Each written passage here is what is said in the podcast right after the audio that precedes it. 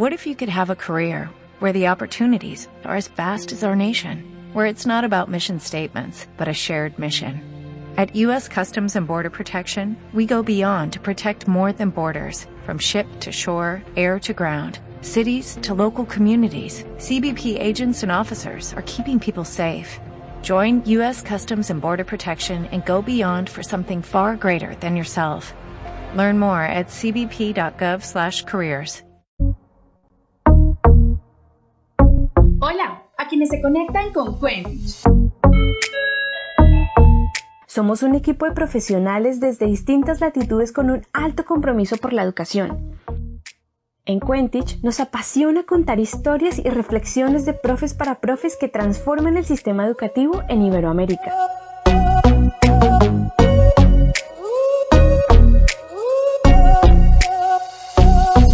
¿Sabías que según cifras de Talis 2018, encuesta internacional sobre docencia y aprendizaje, el 80% de docentes menciona que la educación continua de mayor impacto es aquella que permite un enfoque colaborativo entre docentes? Sin embargo, en nuestros países la educación continua es principalmente a través de seminarios y cursos, lo cual propicia conocimiento, pero no estimula el aprendizaje colaborativo basado en experiencias. Por esta razón, en Quentich promovemos una red colaborativa de docentes que comparten sus aprendizajes en formato blog y podcast. Así, aprendizajes individuales se convierten en saberes colectivos y permiten la co-creación de estrategias para transformar este sistema educativo. En 2020, basados en nuestra experiencia con los podcasts, hemos desarrollado un curso online para docentes, donde aprenden cómo estructurar sus clases en piezas sonoras para difundirlas en emisoras comunitarias o de forma digital. Y de esta forma promover contenido educativo urgente y adaptado a sus comunidades. Quentich, así nos encuentran en nuestras redes sociales y por supuesto en nuestra página www.quentich.com. Enseña, cuenta y comparte. ¿Y tú? ¿Qué, me, cuentich? ¿Y tú qué me cuentich? Buenas noches, bueno, buenas tardes para todas y para todos quienes se van conectando con esta transmisión en vivo que tenemos a través de Quentich. Hoy nos encontramos ya en el cuarto webinar eh, desde el cual estamos abordando el tema de la educación ambiental. Pero antes quisiera saludarles a ustedes y agradecerles por cumplir con nuestra cita hoy a las seis de la tarde contarles también que estamos en todas las redes sociales y que nos encuentren así como Quentich, arroba Quentich, aquí en Facebook, también estamos así en Instagram, en Twitter y por supuesto en LinkedIn. Bienvenidas y bienvenidos. Hoy estaré dando continuidad a este ciclo acerca de educación ambiental les puedo hacer un pequeño recuento acerca de lo que hemos venido hablando durante los últimos webinars. Por ejemplo, estuvimos hablando acerca ya de agricultura ecológica, también un poco de análisis sobre la educación ambiental en Latinoamérica.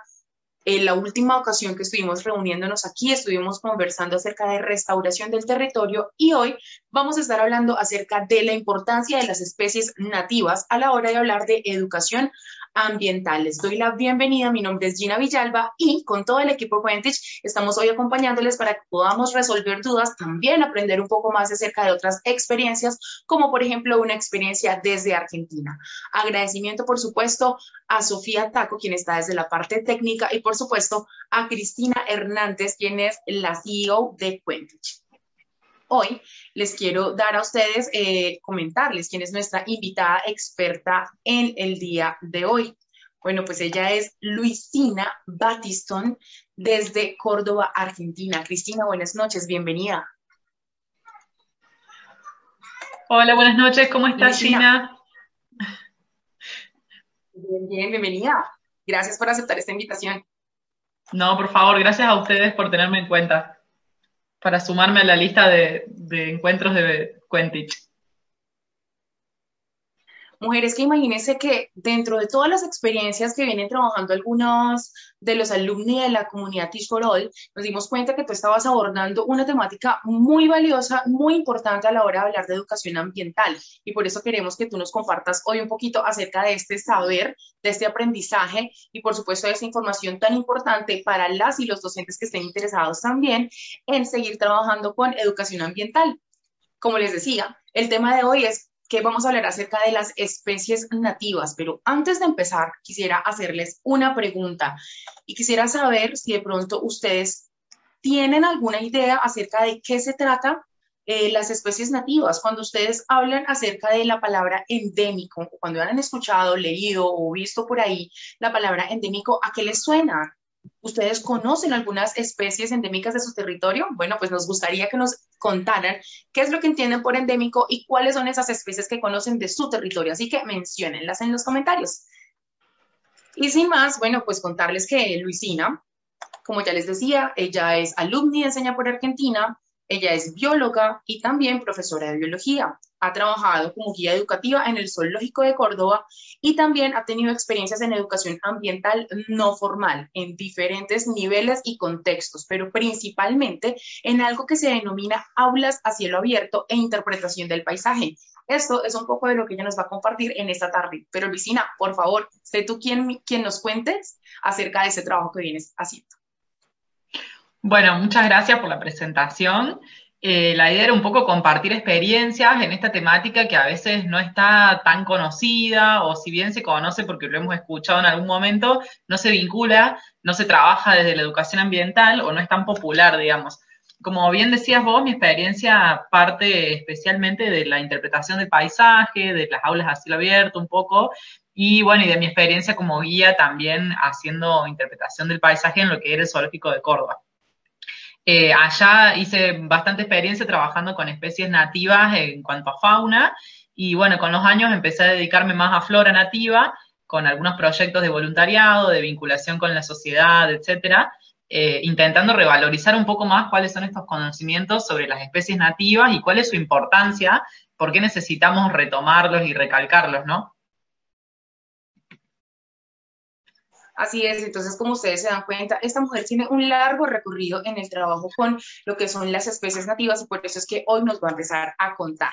Pero bueno, para poder ya dar inicio a, este, a esta temática tan importante a la hora de hablar acerca de preservación, de reforestación, ah bueno, porque les quiero contar haciéndoles un pequeño resumen, un breve resumen, en la última ocasión que estuvimos, eh, que estuvimos eh, hablando acerca de transformación del territorio, tuvimos una invitada que forma parte de una fundación en La Guajira que se llama la Fundación Iguaraya y allí hablan mucho acerca de la reforestación. En algún momento de la conversación se dio también el tema de la importancia de que esta reforestación se hiciera con especies propias del territorio, con especies nativas, con especies endémicas. Y hoy, pues Luisina nos va a hablar acerca de por qué es importante tomar en cuenta cuáles son las especies con las que estamos haciendo estos ejercicios de reforestación. No es solamente decir vamos a hacer una siembra masiva o estar haciendo como jornadas continuamente, sino también ser muy conscientes de qué es lo que estamos sembrando y por qué esto es importante, eh, por qué estas especies, cuál es la importancia de ponerle la lupa al tema de las especies que estamos, con las que estamos reforestando.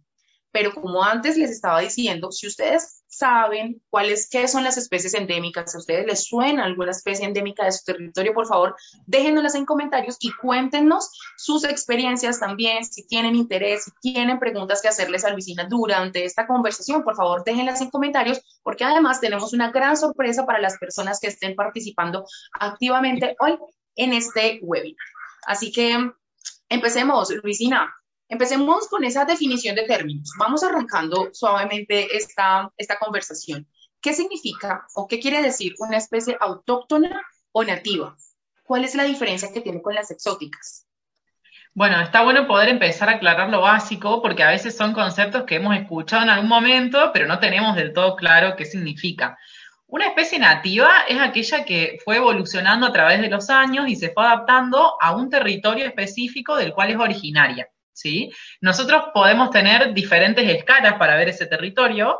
Entonces, por ejemplo, una especie puede ser nativa de Latinoamérica, de Argentina o de Córdoba, ¿sí? Una especie endémica es aquella que se encuentra en un territorio delimitado, que suele ser bastante más pequeño, y que no se encuentra en otra parte del mundo, porque por algún motivo, a través de la historia evolutiva, ha quedado aislada o lo que sea, y se ha desarrollado y evolucionado específicamente de una manera diferente entonces, esa especie está solo en ese lugar del mundo y no se repite. ¿sí? A diferencia de las especies exóticas, que son aquellas especies que son traídas a un territorio por el hombre con diversos motivos y que no son originarias de ese territorio en el que nosotros las vemos. Esto aplica para todas las especies, porque muchas veces hacemos hincapié, por ejemplo, en, no sé, mamíferos, porque es lo que más llama la atención, o en algunos reptiles, que también podemos ver más fácil, pero también aplica para hongos, para algas, para todo tipo de plantas, y bueno, también para invertebrados, ¿no? Obviamente. Eso que te estás mencionando me llama mucho la atención porque, claro, hay que pensar estamos hablando acerca de reforestación, pero también hay que pensar en los diferentes ecosistemas y en esas especies muy propias que se dan dentro de ese territorio y cuáles son como esas funciones también que cumplen al, al germinar, al crecer ahí en esta zona. Entonces, por eso es que vamos a hablar ahora acerca de esas esos roles, esas funciones que tienen las especies nativas en el ambiente. ¿Podrías contarnos y tal vez algunos ejemplos? Sí, claro. De hecho, como vos bien decías antes, haciendo referencia al proyecto de reforestación, es justo un tema que está como en auge y que es muy popular en este momento el debate, porque, bueno, mucha gente quiere salir a reforestar, pero a veces reforestan introduciendo especies exóticas que no cumplen el mismo rol ecosistémico que una especie vegetal nativa. En el caso de las plantas, por ejemplo, eh, tienen muchísimos beneficios las especies nativas, las especies de árboles particularmente hablando, porque componen y sustentan todo el ecosistema. Es decir, que no solo estamos reforestando, sino que además estamos brindando alimento a determinadas especies de animales autóctonos que viven en esa zona y que, por ejemplo, no pueden alimentarse de árboles exóticos porque no tienen los mismos frutos. Además, estamos ayudando a mantener los nutrientes del suelo, eh, a regular el ciclo del agua. Por ejemplo, no es lo mismo la cantidad de agua que consume una especie autóctona. Hablo de especies, obviamente, de Córdoba, del centro de Argentina, porque es lo que conozco y lo que trabajo. No es lo mismo la cantidad de agua que consume un algarrobo, un espinillo, que la cantidad de agua que puede llegar a consumir, por ejemplo, un pino o un eucalipto.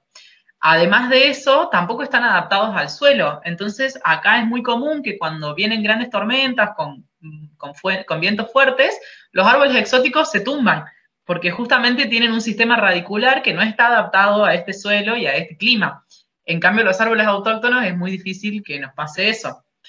Y además de eso, eh, bueno, pensando un poco más en animales, ¿sí? en todo lo que es fauna nativa, la fauna nativa tiene determinados roles dentro de la red ecosistémica que hace que las poblaciones se autorregulen entre ellas y que mantengan un equilibrio dinámico que es necesario para poder conservar las poblaciones.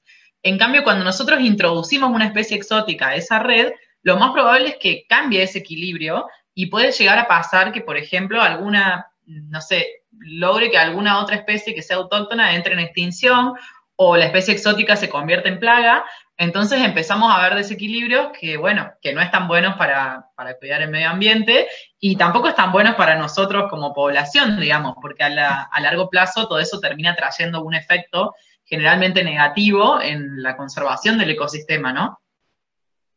Y es que esto que estás mencionando me parece que es clave a la hora de tener la buena intención de reforestar. Es que siento que, primero, uno pasa como por un proceso, ¿no? Hacer conciencia de la necesidad de la reforestación, pero ya más adelante, para que esa tarea que se está realizando de la reforestación sea efectiva, se requiere también de ese conocimiento de cuáles son las especies que nosotros vamos a estar plantando, porque no solamente, digamos, los beneficios que tú nos cuentas que pueden tener para el territorio sembrar eh, especies nativas, sino también el peligro que puede generar el de pronto sembrar una especie que no tenga que ver con el territorio, que tal vez en vez de, ser una acción positiva para el territorio eh, y constructiva también para el ecosistema, puede traer más bien algunas consecuencias negativas. Y es que esto es vital consultarlo, pero entonces, digamos que, ¿cómo puede hacer alguien para datearse sobre esas especies nativas? ¿Cómo hace uno para informarse lo suficiente y decir como, oiga, no, esto tal vez no me sirve aquí en este territorio, más bien busquemos aquí?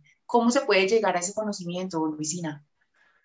Bueno, yo por mi experiencia te digo que hay como dos vías muy diferentes, pero que son complementarias. Por un lado, poder obviamente nutrirnos de todo lo que es el ámbito académico. Eh, según cada país hay muchísima bibliografía determinada y específica que tiene relevamientos, por ejemplo, en el caso de la flora eh, hay un poco menos, pero hay mucho también, en el caso de la fauna siempre hay más, eh, bibliografía que es determinada para saber cuáles son las especies originarias de esta zona. Pero también es muy importante poder nutrirnos del conocimiento tradicional de los pobladores que viven en las zonas que están mejor conservadas de nuestros países, ¿sí? Porque las zonas que viven, bueno, acá los campesinos o los serranos, como les decimos, son la gente que más sabe siempre sobre plantas, sobre animales, y ellos te van a poder decir, hace 40 años, eh, no sé, no había pinos en esta zona y sí teníamos chañares y ahora ya no los vemos, o sé de un relicto en donde hay una planta que produce buena cantidad de semillas y lo ideal es ir a juntar semillas de esas plantas para poder eh, reforestar con esas semillas que ya tienen guardada en su genética toda la adaptación al clima, al suelo, a las necesidades de esa zona. Entonces, para mí son dos vías de conocimiento que deberían ir paralelas y de la mano. Pero bueno, hablando más como científicamente, por ejemplo, a nivel global podemos eh, chequear lo que es la página de la UCN, no sé si la conoces, pero es la Unión Internacional para la Conservación de la Naturaleza. Ellos tienen listas rojas por países en donde se dedican específicamente a evaluar si tal especie está en peligro de extinción o no, pero también te dicen dentro de sus listas rojas si esa especie es originaria, es exótica o es invasora. Y ahí ya nos metemos en otro tema, digamos pero me parece que las dos vías de conocimiento para responder a tu pregunta son indispensables y complementarias. Importante esto que tú mencionas porque siento que hay como dos fuentes de información muy confiables a la hora de datearnos sobre las especies nativas y es uno con la comunidad y con los saberes de la misma gente que habita el territorio y dos ya con la parte de investigación científica que es esta página que tú nos estás eh, sugiriendo que de pronto ahorita si nos puedes dejar en el chat el nombre para nosotros poder compartirlas también a través de, de esta transmisión sería increíble porque por, porque siento que más allá de lo que decía ahorita, como más allá de la buena intención, es hacer la tarea completa de informarnos adecuadamente para realmente ver este beneficio en el territorio a largo plazo, en los ecosistemas, ah, con un largo aliento y hacerlo correctamente. Pero bueno, tú decías ahorita que ya nos estábamos metiendo como en otro tema cuando empezabas a hablar acerca del tema de las especies exóticas. Ahorita nos hacías como un mapeo pequeñito acerca de qué es una especie exótica, pero entonces vamos a hacer doble clic sobre esto. ¿Qué es una especie exótica? ¿Qué es una especie invasora? ¿Son lo mismo? ¿Qué peligros tienen, por ejemplo, sembrar o que se reproduzcan estas especies exóticas o invasoras?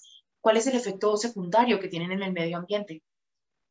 Bueno, mira, para hacerlo como sencillo, digamos, y hacer un zoom, como vos decías, en este concepto de especies exóticas, repito un poco, las especies exóticas son aquellas que son traídas por el hombre, digamos, desde otro territorio hacia el nuestro. ¿Qué pasa? En algunos casos, esas especies exóticas vienen de territorios muy diferentes, por lo cual, para que sobrevivan en nuestro territorio, haciendo foco en plantas, ¿no?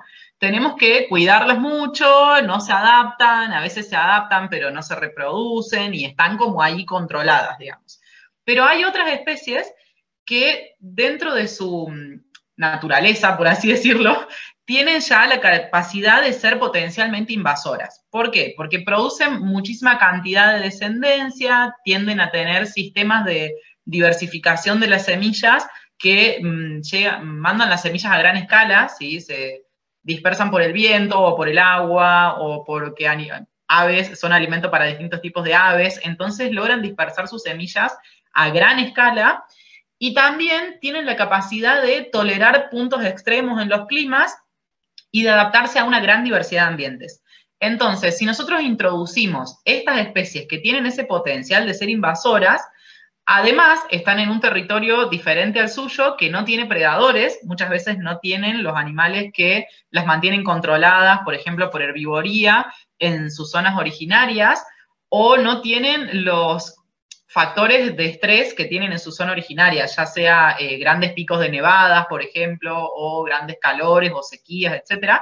Entonces encuentran en esta zona nueva un nicho en donde pueden eh, reproducirse sin ningún control. Y esto termina generando cambios impresionantes en el ambiente. Por darte un ejemplo, eh, acá en nuestro país hubo hace un par de años una mm, liberación sin ningún tipo de información ni control de castores, ¿sí? Los castores, tildemos, digamos, son originarios del continente, del hemisferio norte, y se liberaron en la Patagonia. Estos animales empezaron a modificar todo el medio ambiente, porque bueno, ellos son creadores de diques, etcétera, incluso eh, destruyeron bosques enteros de especies de árboles endémicos que solo están en la Patagonia. Y bueno, se reprodujeron sin control. Eso se puede trasladar a un montonazo de especies invasoras que están afectando a nuestro país y todos los países en general, porque hay especies que ya han invadido prácticamente todos los continentes, muchas por irresponsabilidad del hombre, porque se las ha llevado porque eran eh, ornamentales, porque eran especies atractivas o estéticas, otras se las ha llevado porque ha empezado el tráfico con, con el objetivo de que sean mascotas y después se han ido escapando, liberando y se reproducen en vida silvestre. Otras especies se reproducen simplemente porque colonizan, ¿sí? Vienen, por ejemplo, los mejillones que vienen pegados a, los cascos de los barcos, han cruzado todo el océano y ahora colonizan costas argentinas, invadiendo y matando a un montón de especies nativas. Y bueno, justamente el problema de estas invasiones es que compiten por el espacio, por el alimento por el nicho ecológico con las especies nativas. ¿sí? Y muchas veces esa competencia es desleal, porque tienen tasas de reproducción más altas, porque no tienen predadores y porque tienen mayor adaptabilidad o mayor em, como rusticidad frente al ambiente, entonces terminan ganando. Es el caso, por ejemplo, acá en nuestras sierras de algunas plantas como la acacia negra o el paraíso, que fueron traídas por estética, porque eran lindas para hacer arbolado urbano, etcétera, en un momento en el que la moda era diferente y se acostumbraba a traer especies de otros países porque supuestamente eran más lindas o más eh, bellas, digamos. Y bueno, ahora han invadido casi todas las sierras y uno puede ver incluso por imágenes satelitales los manchones rojos de Crataeus, por ejemplo, que están cubriendo todas nuestras montañas. son especies que son muy difíciles de controlar además, eh, tanto fauna como flora, no solo porque se reproducen muy rápido, sino porque, por ejemplo, con la flora uno puede hacer em, control de exóticas talando esos árboles, pero ¿qué pasa? Si queda una sola planta, producen una cantidad de semillas tan alta que si alcanzan un curso de agua, por ejemplo, se distribuyen por todo el ecosistema. O vuelan con el viento o se las llevan los pájaros cuando se alimentan y de esta manera invaden todo. Entonces, es fundamental que desde la educación ambiental empezamos, empecemos a tomar conciencia de esto, porque cuando uno aprende a identificar y a ponerle un nombre a lo que está viendo, cambia completamente el paradigma y la visión que tenés. Deja de ser un árbol verde y pasa a ser una cosa asociada a tu cultura, a tu historia, con un uso, con, una, con un objetivo de estar ahí, o una cosa que la ves exótica, invasora y que sabes que no debería estar ahí. Entonces es súper fundamental poder trabajar en eso. Eso que tú mencionas acerca de, mm, tener unas especies que podrían ser invasoras solamente como por la parte estética y ornamental, puede llegar a ser muy peligroso y muchas personas de pronto no perciben esto, no hay un control tampoco de, este, de esta reproducción porque simplemente hay un desconocimiento de estos efectos secundarios negativos en los ecosistemas cuando se están plantando, cuando se están reproduciendo especies que no son nativas, especies que no son endémicas de los territorios. Y, y, bueno, esto que tú aclaras es como vital. Creo que muchas personas desconocemos todos estos efectos secundarios. La mayoría de las personas no tenemos ni idea de lo peligroso que puede ser estar reproduciendo especies que no son propias de los territorios. Y por esto es que esta temática es tan importante a la hora de abordar la educación ambiental hacer conciencia, conocer el territorio, conocer las especies, saber los beneficios, saber los peligros que puede conllevar tal vez hacer una reforestación sin tener el conocimiento adecuado sobre las especies. Pero bueno, yo quiero hacer una aclaración y es que principalmente me he estado enfocando haciendo las preguntas en, el tema de las especies nativas en la parte de flora, pero tú también has hecho una, un barrido por el tema también de la fauna y es cómo esto también puede ayudar a desequilibrar muchísimo los ecosistemas. Y creo que esto me hace pensar en dos cosas. Cosa número uno, algunas producciones de cine y audiovisuales que han abordado esta temática en diferentes ocasiones y también los controles que hay en los aeropuertos y en, los, en el tema de los, de los viajes a la hora de pensar en por qué no se puede llevar un animal exótico, cuál es, cuál es el efecto que va a tener ese capricho pues del ser humano de llevarme algo porque es bonito y lo quiero allá y cuál es el peligro si no hay, lo que no hay es conocimiento de esos efectos. Sí, exactamente. Es como, bueno, yo participé hace un par de años de un estudio en donde evaluábamos eh, a gran escala qué especies nativas conocían los estudiantes de secundaria, ¿no? Y mm, sin ninguna sorpresa, no, nos dimos en los resultados con que en un ranking de 10 conocían solo tres nativas y todo el resto exóticas. Y cuando uno les pregunta de dónde, eh, lo primero que te dicen es de la tele, de los dibujitos, incluso evaluando los libros de biología, todos los libros de biología de Argentina, y me animo a replicar que esto debe pasar también en otros países de Latinoamérica, eh, ejemplifican o ilustran sus textos con animales exóticos, mayormente europeos o africanos. Entonces, eh, la gran mayoría de nuestros estudiantes, de nuestros niños, conoce un montón, todo el mundo conoce un león, un elefante, un tigre, no sé, un oso panda y todo ese tipo de cosas, pero si vos les preguntas qué es un margay, qué es un ocelote, un jaguarete, un oso de anteojos, no siempre están seguros, o la gran mayoría de, de las veces no lo saben. Y mm, bueno, y pensando en esto que vos decís del control de las fronteras, acá en Argentina hay como un dilema porque Córdoba es súper estricta con su legislación en cuanto a fauna y tenemos una provincia en la que está prohibido tenencia, tráfico, mascotismo y venta. Todo es ilegal, digamos, solo se permiten algunas especies, pero todas nuestras provincias limítrofes están habilitadas. Entonces tenemos un montón de tráfico de distintos puntos del país en donde está permitido tener un montón de especies y acá no. Pero, pero Luisina, una duda que me cala ahí en, este momento y es como el control de las especies se da sobre todo en el tema fronterizo, pero dentro de un mismo país eso puede también ocurrir y no hay un control, ¿verdad? ¿O, estoy errada? Sí, claramente, puede ocurrir todo el tiempo. Como te digo, nosotros, bueno, Argentina es un país bastante grande en donde tenemos realmente una diversidad eh, impresionante de ecorregiones y de paisajes, tenemos alrededor de 18 ecorregiones, entonces también puede pasar que una especie invada, por ejemplo, desde el norte de un país hacia el sur, eh, porque está en una ecorregión, en un ecosistema diferente. Y pasa lo mismo con las eh, especies de, fauna que son mascotas, por ejemplo, en la frontera con Buenos Aires, que suele ser la frontera internacional que cruza por donde ingresa la mayor cantidad de gente, no tienen las mismas restricciones con fauna que tenemos nosotros. Entonces allá se permite, por ejemplo, tener, no sé, por decirte un ejemplo, eh, allá son legales los erizos africanos. Y hay toda una moda y una venta con erizos africanos que acá no, es ilegal. Entonces, incluso dentro de un mismo país puedes tener muchas diferencias. Claro, no, y eso me parece preocupante porque pues el control es mínimo. En ese sentido, el control sí es mínimo y pues el desconocimiento es altísimo. Bueno, y no hay control en plantas, ¿no? Eso pensando en animales, en plantas directamente nada. Total, totalmente.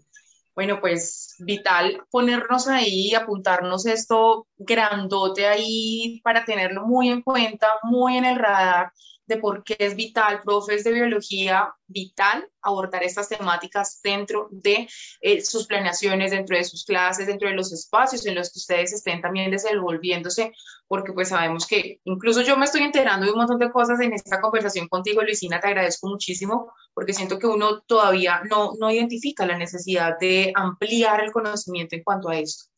Ya pasando a otro tema, también para que podamos avanzar, Luisi, hablemos un poquito acerca de bosques urbanos. Cuando estamos hablando acerca de bosques urbanos, ¿qué es bosques urbanos para ti? ¿De dónde nace? ¿Qué es esto?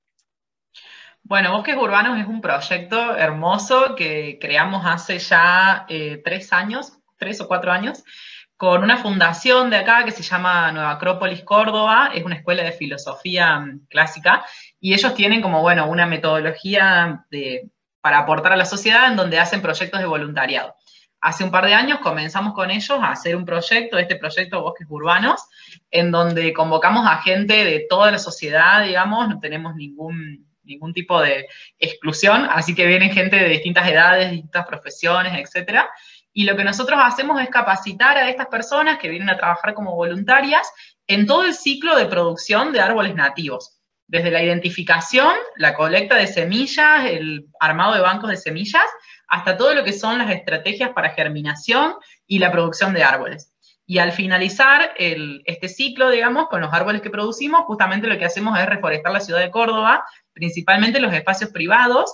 La idea es que cada una de estas personas que participa pueda reforestar con un árbol nativo, un arbusto nativo, una enredadera nativa, eh, su barrio, su casa, su terraza, su balcón, si viven en la ciudad. Y también poder reforestar, obviamente, el periurbano y algunos espacios públicos en los que tenemos acceso.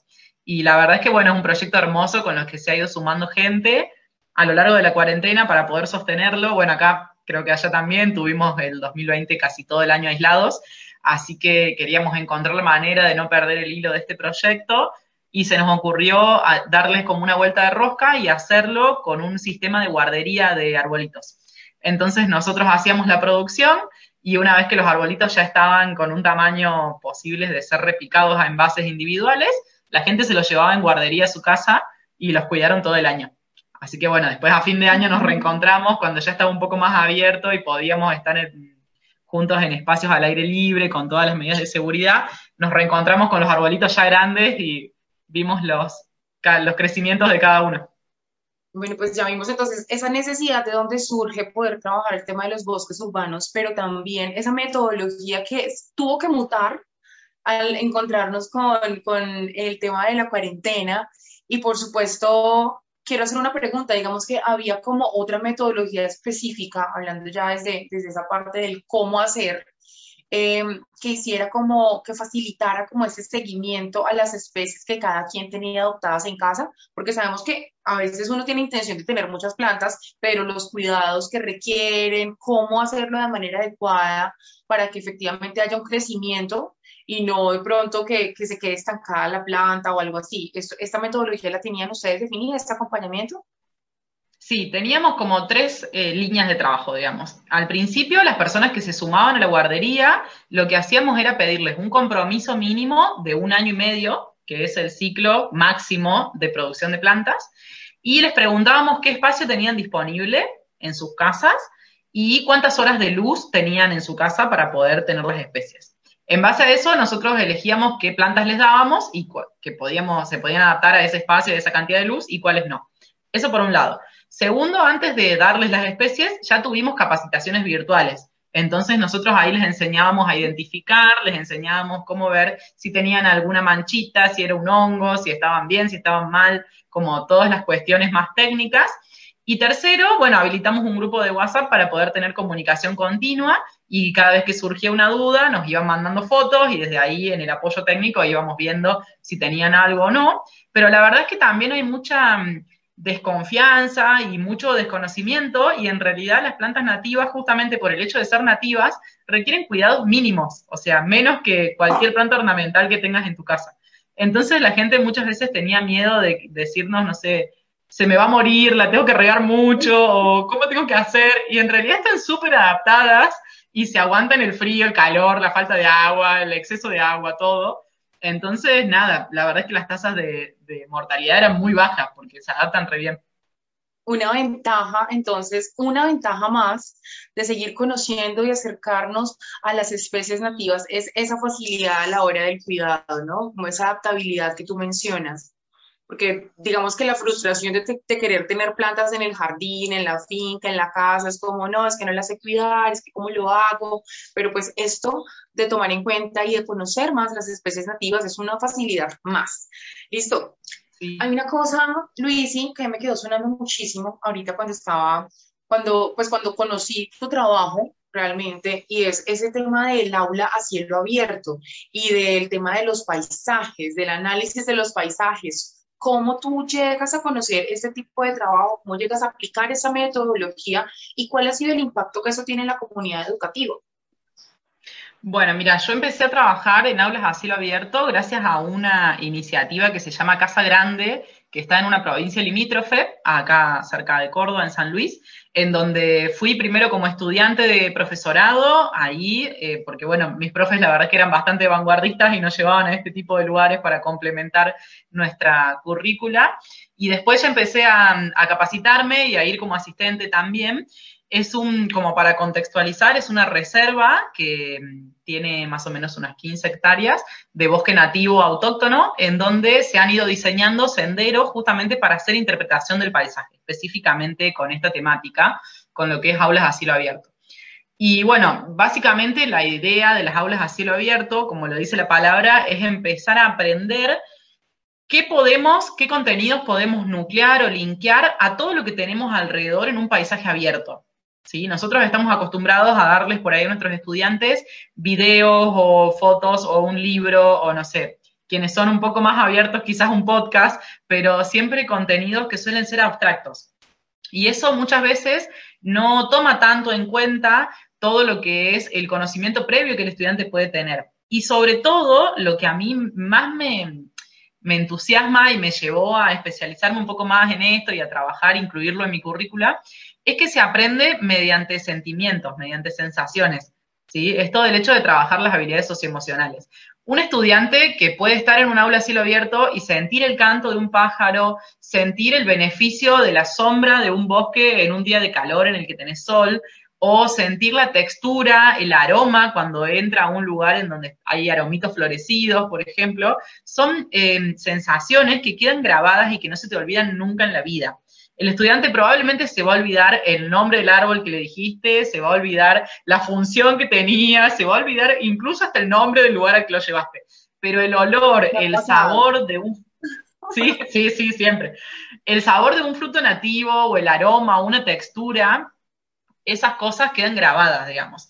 Entonces, el fundamento de trabajar con las aulas a cielo abierto es un poco eso, pasar los contenidos biológicos eh, más por el cuerpo, ¿sí? por las sensaciones, por eh, el apego, poder generar un vínculo con esa planta que estamos viendo, que no es solo una cosa verde que está ahí de adorno, sino que es un ser vivo que tiene sus características determinadas, que es diferente al ser vivo que está al lado, mm, yo también trabajo mucho con sabores, digamos, con hacerles probar a los chicos los frutos nativos, el gusto que tienen, el olor de las flores, poder probar miel de determinada planta, un arrope, un dulce, productos que vienen de nuestros árboles nativos, y realmente esa sensación es de que no se olvida. Lo mismo con la interpretación del paisaje, cuando uno puede entender que esa montaña que ve de frente no es solo una postal de una foto, sino que viene como producto de miles de eras geológicas, que tiene una acumulación de sustrato, que tiene determinado paisaje, que tiene asociados ciertos hongos, ciertas plantas, ciertos animales.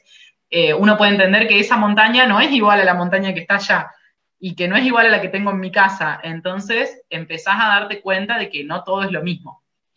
Hay una frase que a mí me gusta mucho de Atahualpa Yupanqui, que es un cantautor argentino, que dice, para el que mira sin ver, la tierra es tierra nomás. Para mí es como súper eh, concisa y refleja un poco esto que decimos, ¿no? Como no se cuida lo que no se conoce y no se conoce lo que no se aprende, ¿no?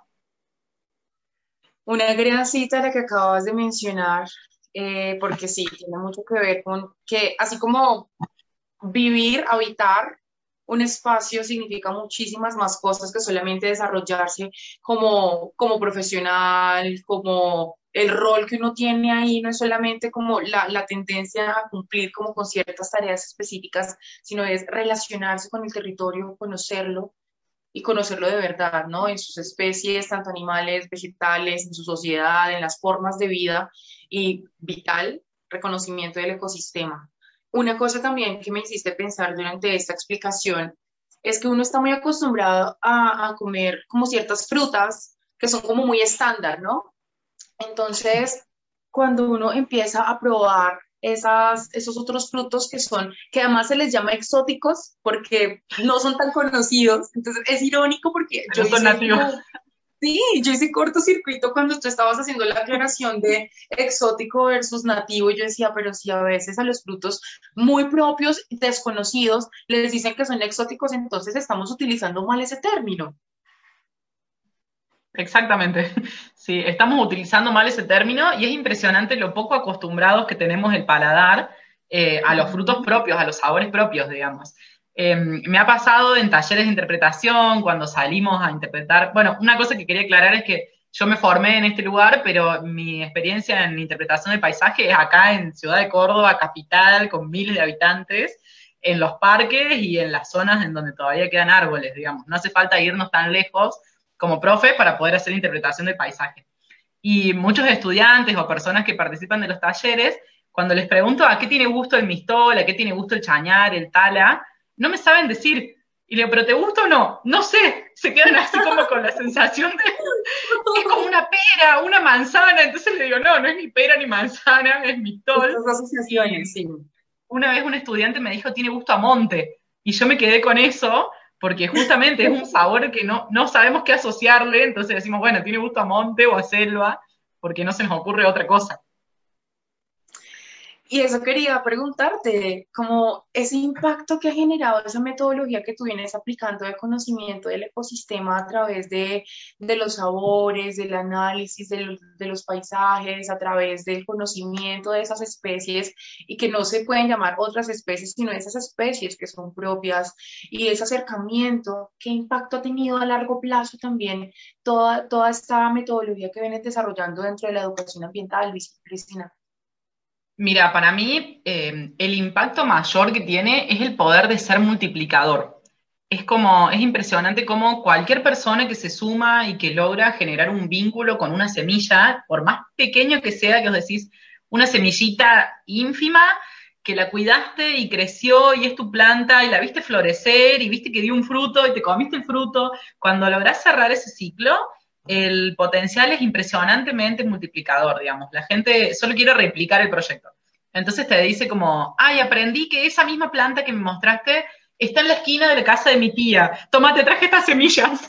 como empiezan a llegar semillas de todas partes y todo el mundo me manda fotos diciendo, ay, encontré ese mismo arbolito que vos me dijiste cuando lo vimos, que tiene el mismo gusto. Entonces me parece que es una herramienta súper importante para poder trasladarla a otros espacios para poder generar estos proyectos que a veces se dan con las ONG porque son las instituciones por ahí que son como más abiertas y que están más disponibles para cualquier cosa que uno les presente, pero que está bueno poder trasladarlos también a la educación formal, a las instituciones. Acá en Córdoba los viveros forestales educativos se han puesto súper de moda, son como un boom. Eh, lamentablemente Digo lamentablemente porque viene esta moda a colación de un mega incendio forestal que tuvimos hace, que venimos teniendo durante varios años, pero el año pasado fue, quemaron más de 60.000 hectáreas, entonces realmente eh, queda muy, muy poquísimo bosque nativo en Córdoba. Entonces a raíz de eso hubo una gran movilización social y muchísimos docentes empezaron a ver el vivero forestal como una posibilidad de trabajar temáticas del aula y de generar estos contenidos que se repliquen y que generen una conciencia verdadera, digamos, que no sea solo eh, qué tristeza me da el incendio en el momento en el que veo la foto, quisiera hacer algo, pero bueno, vivo en una ciudad, entonces no hago nada, ¿sí? O no puedo ir a reforestar el Amazonas, bueno, no hago nada. Y es como darle una opción y canalizar todas estas energías en algo que realmente pueda ser sostenible a largo plazo, ¿sí? Entonces me parece que eh, uno de los mayores eh, potenciales que yo le veo es eso, es poder replicarlo en diferentes instituciones. Y mm, bueno, y como cierre personal, digamos, que ahora una parte del gobierno está involucrada con esto y salió una ley hace un tiempo para fomentar la forestación y bueno, están empezando a pensar en forestaciones con especies nativas creadas por los alumnos en escuelas técnicas y eso realmente es un cambio de paradigma impresionante a lo que se venía haciendo años atrás hacia allá quería avanzar un poquito. Yo sé que de pronto eso no fue lo que prehablamos, pero eh, esto que estoy escuchando me hace pensar un montón en el tema de, de cómo se involucran también las políticas públicas en, en, el territorio argentino, en, exactamente en donde estás, a la hora de, porque es que hay una idea muy común, y eso es algo que ya es tendencia, y eso lo sabemos, de que el tema de desarrollo va en contravía con el tema pues, ambiental. Entonces, para poder desarrollar y seguir abriendo caminos y carreteras y seguir construyendo, pues evidentemente como toda la parte del ecosistema empieza como a tener una disminución de sus espacios, como a sentirse arrinconada la naturaleza, pero de qué forma las políticas públicas y la educación se están articulando, y eso que tú nos cuentas apunta hacia allá, se están articulando para que se puedan seguir haciendo esa reforestación urbana pero tomando en cuenta el tema de las especies nativas. Sí, en realidad me encantaría poder decirte que se están articulando divino y que todo está fluyendo, pero no, como siempre sabemos en Latinoamérica y en el mundo, es cierto esto que decís y siempre hay un debate muy grande y una contraposición en algún punto entre las políticas públicas y, el daño. Está como que van de la mano, digamos, bien como decías vos, las políticas públicas y los avances, entre comillas, terminan generando retrocesos ambientales. Em, acá en Córdoba, particularmente en esta provincia, hay una, un fuerte movimiento social y están mm, muy solidificadas las organizaciones de lucha en protección de los bosques y del ecosistema. Y me parece que mucho de eso viene de la mano de la educación ambiental, sobre todo de la educación no formal, de todo lo que son talleres, cursos, eventos, congresos, etcétera, que han logrado nuclear a mucha gente en organizaciones en defensa del bosque. Eso por un lado, como para aclarar que es una lucha que está en, tensión continua y que, bueno, se seguirá desarrollando. Eh, lo que yo hacía referencia es una ley particular que se llama eh, Ley de Plana Provincial Agroforestal, que lo veo como una especie de puntita del iceberg que se ha ido logrando un pequeño avance en cuanto a la reforestación, esta ley exige a los productores agropecuarios, bueno, eh, Córdoba, para quienes no conocen, es una provincia cuyo casi el 60-70% de Córdoba está destinada a la producción agropecuaria, específicamente, mayormente a la producción de soja, y bueno, eso ha traído innumerables problemas ambientales, desde inundaciones, sequías, pérdida de suelo, deforestación prácticamente al 0%, eh, cambios en las napas, bueno, muchísimos problemas ambientales. Entonces, esta ley lo que viene a hacer es exigir a estos productores que empiecen a reforestar al menos un porcentaje de su campo. Y me parece que el cambio de paradigma viene de la mano de poder eh, lograr que esta gente, toda esta gran masa de, población que es productora, empiece a tomar conciencia de que en realidad la ley no es una obligación, sino que si usan la ley con árboles nativos, van a tener mejores rindes a largo plazo. Entonces, por ahí el cambio está en poder ver al ambiente como un aliado de la producción y no como un contrario. Si uno aprende eh, cómo vincularnos correctamente o de la manera más sana posible con el ambiente, vamos a lograr entender que a largo plazo esto nos puede traer muchos más beneficios que dificultades. ¿Sí? Porque si sabemos seleccionar las especies con las cuales vamos a reforestar, vamos a tener una mejor conservación del suelo, vamos a necesitar aplicar muchísimos menos agroquímicos porque naturalmente vamos a traer más polinizadores, vamos a aumentar las tasas de polinización de nuestros cultivos, vamos a tener mejorías en la retención del agua. Entonces, me parece que ahí necesitamos vincular realmente la educación con el sector productivo y el sector público para poder hacer una triangulación en la que todos salgamos beneficiados y no sea solamente, bueno, los ambientalistas defienden la naturaleza y los productores están en contra, digamos, sino que me parece que lo ideal es lograr un equilibrio dinámico en el que todos podamos mantenernos por un bien mayor, porque en realidad eh, podemos tener mucha producción, pero si no cuidamos el agua, de acá a un par de años no vamos a producir absolutamente nada. Entonces necesitamos tener como un equilibrio ahí, poder usar nuestros conocimientos científicos, académicos y también los conocimientos tradicionales en favor de la aplicación de las leyes y de los programas educativos, porque muchas veces son conocimientos que están, pero están estancados en libros o encerrados en pequeñas comunidades y no logran atravesar las barreras de las ciudades y de las escuelas. Entonces me parece que la clave está en poder hacer ese clic. Tener ese punto de encuentro que tú mencionas, y es que tú lo defines de la siguiente manera, como la punta del iceberg de algo que necesita fortalecerse, pero pues es que es importante que ya esté empezando por lo menos a entenderse la necesidad. Es que hay muchos territorios en los que todavía esa discusión no se da y todavía están por una parte la, producción y por otra parte eh, el medio ambiente en una lucha constante en el que ninguno de los dos cede y por supuesto no se dan cuenta de que se necesitan, ¿no? Al identificar ya esta necesidad, por supuesto que la educación empieza a tener ese rol o, empieza a tenerlo no, empieza a tomar la relevancia, la educación ambiental y el conocimiento de las especies para poder tanto em, ir en la, en la ruta de, de, la defensa y del, y del mantenimiento del medio ambiente, pero también que a su vez sea útil para la parte productiva y económica, porque es que esa es la eterna lucha, diría uno, pero esperamos que no sea eterna y que todos estos debates se sigan dando y estos avances se sigan dando. Y por supuesto, la, la educación, pues no solamente se quede en, listo, vamos a conocer cuáles son las especies, sino que la investigación también se vuelva un piso clave para que se pueda dar eh, vía libre al tema de producción y protección del medio ambiente mujer, pues siento que esto que nos has contado hoy es como una gran apertura y es una gran inspiración también para muchos otros países acá en Latinoamérica que estamos atravesando una situación similar en la que todavía no conocemos las especies, todavía no entendemos la relación entre economía, ambiente y por supuesto todavía no se entiende lo importante que es conocer las especies y lo importante que es el tema de la educación ambiental alrededor de todo ese conocimiento del territorio. Es que no tenemos tampoco que irnos tan lejos ni a un paisaje diferente ni a un país diferente, sino tenemos es que analizar lo que se tiene, el, el territorio en el que estamos habitando. Al conocerlo podemos llegar a todas estas grandes conclusiones que benefician muchísimo a la comunidad. Y esto que estás contándonos acerca de cómo ha venido desarrollándose y articulándose con las políticas públicas me parece muy poderoso.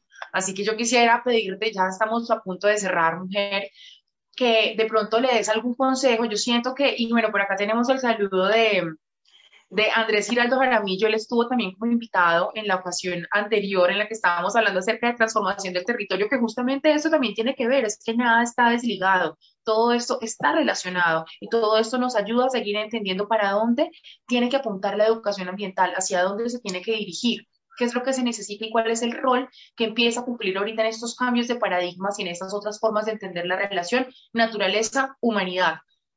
Pero entonces, el favor que yo te iba a pedir antes de irnos es cómo, qué recomendaciones les haces a las que los propios que tal vez nos estén escuchando y que digan, oiga, esto me está sonando. Yo también estaba pensando cosas similares, pero acá estamos aterrizando más ideas, o que también esto les haga llenar la cabeza de echar globos y decir, eso es lo que tengo que hacer. Luisina, consejos, por favor, danos tres tips, por, por lo menos, para poder arrancar. Bien, bueno, primero que se animen. Esto es cuestión de aprender andando. Digamos, si esperamos a tener todo el conocimiento armado, nos quedamos en la nada. Así que, primer consejo, eso, que se animen a empezar a salirse un poco de los márgenes estructurados de la currícula, porque lo fundamental es poder dejar conocimientos que realmente cambien la visión de los estudiantes y les perduren en el tiempo. Entonces, salirnos un poco del contenido tradicional de la maqueta de la célula y empezar a ver cosas que los chicos puedan hacer realmente em, a lo largo del tiempo. Eso por un lado. Segundo, poder animarnos a aprender y a enseñar no solo con la vista y con la mente, poder empezar a pensar cómo eh, transmitimos los contenidos por el cuerpo cómo los pasamos por nuestro cuerpo, buscar sabores, texturas, aromas, sonidos, poder buscar eh, sensaciones, ¿sí? Si nosotros logramos que nuestros estudiantes perciban las sensaciones, les vamos a estar dejando un conocimiento que probablemente no van a perder. Entonces, empezar a, a ver cómo hacer creativos y poder pensar cómo enseñamos a través del cuerpo. Y por último, darles herramientas a nuestros estudiantes para el mañana, ¿sí? pensar que esto no es solo un contenido en el que ellos van a aprender a diferenciar entre un pino y un algarrobo, sino poder pensar en que le estamos dando una herramienta que quizás les sirva para generar un negocio a largo plazo o que quizás les sirva para desarrollar una profesión. Si ese estudiante no puede ir a la universidad, le estamos enseñando a plantar. Y con eso puede aprender a hacer su huerta, puede aprender a generar un vivero, puede aprender a prestar un servicio o lo que sea. Entonces, pensar que necesitamos transmitir contenidos que no se mueran en el aula, que realmente sean útiles para cuando el estudiante se vaya de nuestra aula.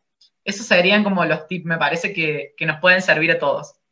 Muy útiles, muy útiles, muy precisos y también muy bien explicados acerca de cómo, de cómo se debe abordar para que la educación ambiental para que la educación no se quede solamente en el contenido que adquirimos dentro de, de, un texto o de la educación que siempre ha sido como tan tradicionalista que me pareció muy gracioso cuando mencionaste el tema de la célula. Sí, hay un aprendizaje que está muy limitado, está muy limitada y efectivamente no está aportando a, a, las necesidades que en este momento tenemos. Por acá tenemos una pregunta, eh, Luisina, que también nos hace Andrés Giraldo y nos dice, ¿cómo está el tema de las especies invasoras en Argentina? ¿Cómo lo harías evidente en actividades de educación ambiental? Te agradece y por supuesto felicita pues este espacio. Gracias, Andrés. Bien, mira, el tema, como bien como decíamos al principio, es bastante grave, si bien no es la primera causa de disminución, ¿sí? La primera causa de, de extinción de especies en Argentina es la destrucción del hábitat, como en gran parte de Latinoamérica, pero es bastante grave porque hay muchísima competencia, sobre todo está afectando a las especies endémicas. Yo te puedo mencionar algunos casos puntuales en la provincia de Córdoba, no sé, el jabalí europeo, por ejemplo, está destruyendo plantaciones, bosques y compite con nuestro pecarí de collar, que no lo conoce nadie, que es un poco más chiquito. Em, hay varios casos, sí, el tema de las truchas arcoíris, por ejemplo, que se introdujeron en los arroyos de Córdoba para hacer pesca deportiva. Em, bueno, se comen absolutamente todo, insectos, anfibios, peces, larvas, lo que se les cruce, entonces están disminuyendo gravemente poblaciones de anfibios y de peces endémicos. Em, y bueno, para poder mostrarlos, me parece que acá en Córdoba tenemos algunos recursos, como videos y ese tipo de cosas, pero me parece que lo fundamental es poder enseñar la competencia que se da en los ambientes, ¿sí? Poder extrapolarlo a temas que realmente a los chicos les toquen de cerca, como por ejemplo el efecto de las mascotas en las áreas protegidas y cómo nuestro querido gatito, nuestro caniche toy, puede matar un, no sé, una serpiente, un anfibio, lo que sea, eh, y poder llevarlo a ejemplos concretos de los estudiantes, ¿sí? Que les puedan servir para aplicarlos en su vida. Porque por ahí los chicos te dicen, no, yo no tengo, no sé, nunca traje un jabalí. Y no, pero tenés enfrente de tu casa un árbol de paraíso. Entonces decís, bueno, todos los que tengan un árbol de paraíso enfrente de su casa, que es una especie invasora en Córdoba, junten las semillas y las queman para que no se siga reproduciendo. Y bueno, por ahí podemos dar ese tipo de tips para que logren visualizar este problema en su barrio y en su cotidiano, digamos. Y eso que tú estás diciendo me trae de nuevo a pensar en, la importancia de la labor que tienes sobre el análisis del paisaje, pero también es esa lectura de las especies que tenemos al frente. Entonces, como no solamente pensar como ese arbolito como es de bonito, sino el, el beneficio o la consecuencia que tiene esa especie acá en el territorio, la masificación además de eso. Luisina, yo te quiero agradecer muchísimo, muchísimo por habernos aclarado esto, por habernos ampliado el conocimiento con relación a esto y sobre todo por haber sembrado esas ganas de conocer un poquito más acerca de las especies de nuestro territorio. Mil gracias. De una. Muchísimas gracias a vos, Gina, y a todo el equipo de Quentich por la oportunidad, por el espacio y por el tiempo y las ganas que le están poniendo a este proyecto que me parece admirable, que bueno, nos nuclea y nos convoca y nos vincula de alguna manera a todos los alumnos de Latinoamérica, que por ahí estamos un poco desparramados, pero generalmente tenemos los mismos problemas y la misma creatividad y las mismas ganas de cambiar la educación. Así que gracias por el vínculo.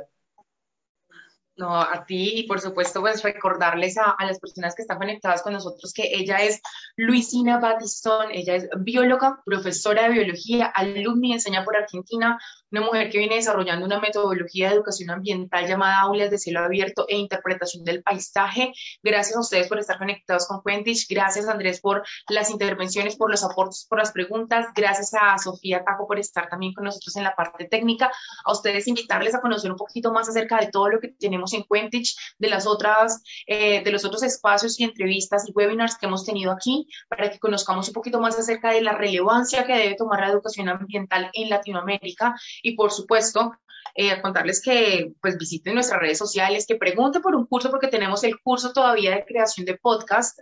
Así que, por ejemplo, esto que tú, esto que tú estás contándonos hoy, Luisina, sería un podcast perfectamente con unas, varios episodios en los cuales podemos aprender un montón. Así que si a ustedes también les interesa esto y seguir contando todo el conocimiento que ustedes tienen a través de la educación, este curso es para ustedes, así que pregúntenos descuentos que tenemos también siempre pendientes para las y los profesores en Latinoamérica, porque esa es la idea, articularnos, pero también darnos herramientas para poder seguir aprendiendo y seguir multiplicando este conocimiento. Muchísimas gracias, Teachers, por estar hoy con nosotras.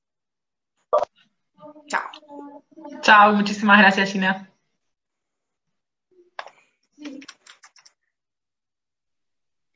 Hola chicas, eh, más bien chao chicas, un gusto estar con ustedes.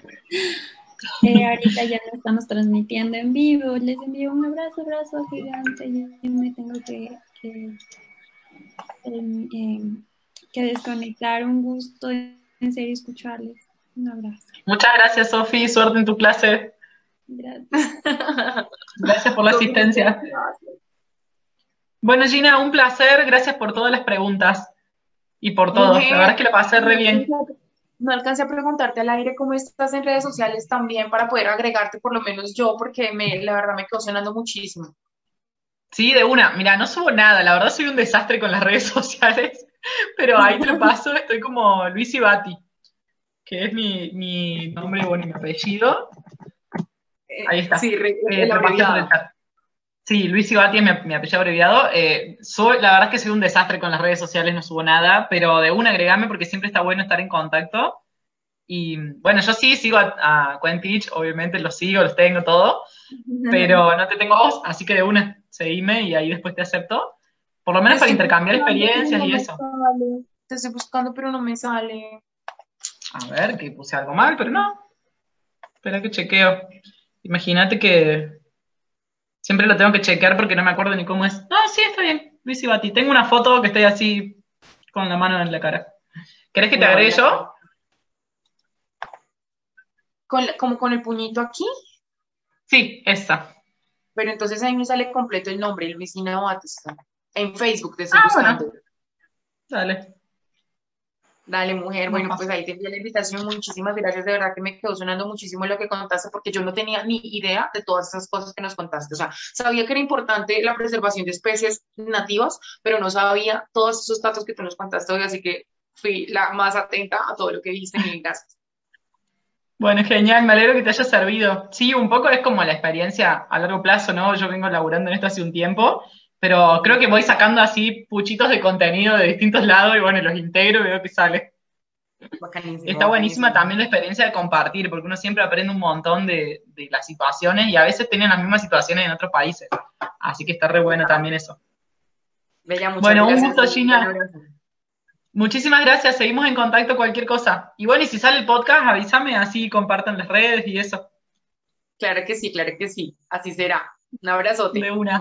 Un abrazo fuerte, que estés bien. Chao, chao. Chao. What if you could have a career where the opportunities are as vast as our nation, where it's not about mission statements, but a shared mission? At U.S. Customs and Border Protection, we go beyond to protect more than borders, from ship to shore, air to ground, cities to local communities. CBP agents and officers are keeping people safe. Join U.S. Customs and Border Protection and go beyond for something far greater than yourself. Learn more at cbp.gov/careers.